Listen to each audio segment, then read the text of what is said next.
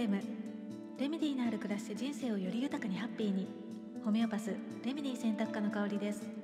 普段はホメオパシーというドイツ発祥の自然療法を中心にフラワーエッセンスハーブアロマなどなるべくお薬に頼らずに心と体を緩めて人生をより豊かにハッピーにしていきたいと思っている方のためにレメディ選びのお手伝いをコンサルテーションを通して行っています。レメディというのは本来の自分に癒して戻すもの。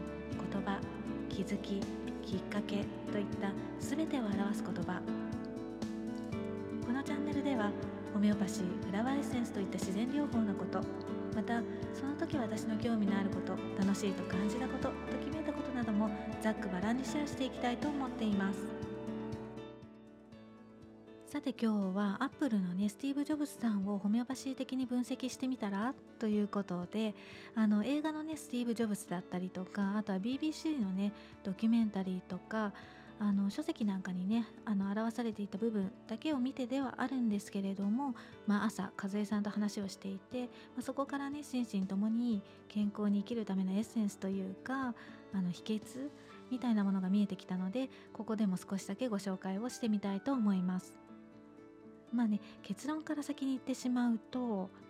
相手とかね自分を許すっていうことがこう病気にならずにね心身ともに健康に生きるための大切なことの一つだよっていうお話です。さてさて皆さんがこう初めて購入したパソコンってどこのものかとかって覚えてますか？あの私は実は iMac なんですよね。で、まあ、それ以来ねアップルの製品にはねすごくお世話になっていて、まあ、機能性とかデザインはもちろんなんですけれども、まあ、誰でもね気軽に創作できるような環境を作ってくれたっていうところに、まあ、今でもね本当に感謝をしています。なのでこうねアップルの製品についてはあのすごくね興味があっ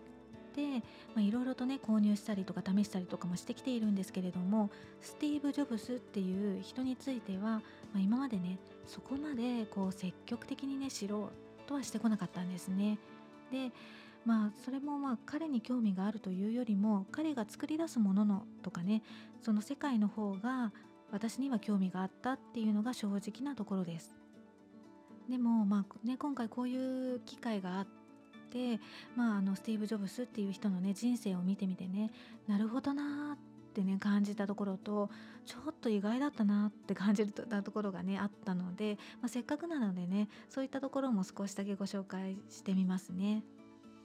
まずこうなるほどなって感じたところは、まあ、30数年っていうスピードでねこう白黒のコンピューターからからカラーにしてさらにパソコンをね一般化してで iPod とか MacBook とか iPhone とか iPad とかもう本当にねもうすごい革新的な変化を短い時間でこう実現してきたんですけれどもそれだけのことをやれた一番の要素はこうよく言えばね自分が作りたい世界を常に見ていてそれに向かって妥協しないし諦めなかったっていうねソーファーとかタブっていうレメディの要素が強かった。まあ裏を返せばねこだわりが強くって自己中心自己中心的で人に対して要求がね多くって完璧主義の野心家っていうねあのしかも思い通りにいかないとすぐに切れて周りの人にね人とか物に当たったりとかあと自分のね野望とか理想をね実現するために人を切り捨てたりとかってねだからこうねあんまり人とのつながりを大切にするタイプではなかったように感じましたね。なのでこうナックスボミカとかラカシスっぽいところもありますね。であのそんなね感じでこう生き急ぐように突っ走ってきたからこそ、まあ、あれだけのね短期間でこう世界を変えることができたんだなっていうふうに感じました。まあ、華やかにねあの短くっていう本当にねタブっぽい人生ですよね。で、まあ、意外だったことなんですけれどもあの協調性もなくてね自分の感情を抑えられずに外に出すタイプの彼がこうなぜねがんになったのかっていうのが、まあ、私の中ではちょっと引っかかったんですね。というのもあのがんっていうものをねあのホメオパシー的に捉えた時に抑圧っていうのがテーマになることが多いんですけれどもあの例えばこうね拒絶されたとか見捨てられたとか侮辱されたとか裏切られたとかそういったね出来事から生まれる感情的な抑圧が根底にあることがあって、まあ、例えばこう、ね、肝臓がんだとしたら怒りの抑圧とかねで、まあ、ジョブズさんはこう肝臓がんになってそこからね転移して膵臓がんで亡くなったようなんですけれども、まあ、感情をね抑圧しているようには見えないのになんでだろうってね あのちょっと思ったんですよね。でまあちょっとね話していて見えてきたのがやっぱりね怒りの抑圧だったんだろうなってで、まあ、相手を許すっていうことが最後までできなかったんじゃないかなって感じたんですね。であのもともと生まれてねすぐに養子に出されて大人大人になってからもねあの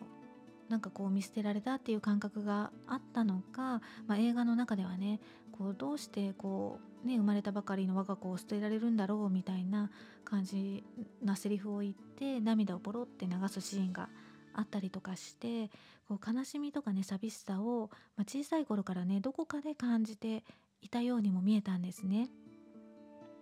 なのでまあねポーサティーラとかをね小さい時に撮ってほしかったなっていう、まあ、感じなんですけれどもでさらにね大人になってからもこうアップルをね一度追放されるんですよね。でそれがまあすごくね屈辱的で裏切られたとか見捨てられたっていう体験だったっていうように、まあ、語っていたりとか描写されていて、まあ、そんなねこう体験が引き金となってもしかしたらこうね、あの過去の捨てられたとか愛されていないとかそういった抑圧していた悲しみとか怒りがねこうダブルでこう浮かび上がってきて、まあ、許せない怒りにつながっていったのかもしれないし、まあ、あとねこう話していて思ったことなんですけどずっとねこう自分をアップルから追い出した人のことをなんか許せないとか許さないってねあの公言していたぐらいで、まあ、言葉に出すことで怒りをね発散しているようにも見えたんですけれども、まあ、怒りを固執しこう、うん、怒りをというか怒りに固執しているようにも見えたんですよね。でなんかすごくね根に持っていて許すっていうことができずに、まあ、抱え続けていたんじゃないかなっていうふうに感じました。まあ、ジョブズさんがねこう亡くなった後に追い出した本人というかあの追い出した、うん、追い出した本人が、まあ、当時ね自分はジョブスのビジョンを理解していなかったから、まあ、行き違いがあったっていうような話をしていて、まあ、もしね病気になる前とかねなった後でももっとね腹を割ったコミュニケーションが2人で取れていって、まあ、相手をね許すっていうことができていれば、まあ、病気に、ね、なるまになるまでこうね怒りとかをなんか溜め込んだり抑えることもなくこうバイタルフォースをね回復させることもできたのかもしれないよねなんていうね、まあ、妄想話というかねあの想像上の話ではあるんですけれども、まあ、していましたね。口に出すことって、まあね、現実になるよってよく言われるんですけれども怒りとかね恨みとか憎しみとかも同じなんですよね。うんだから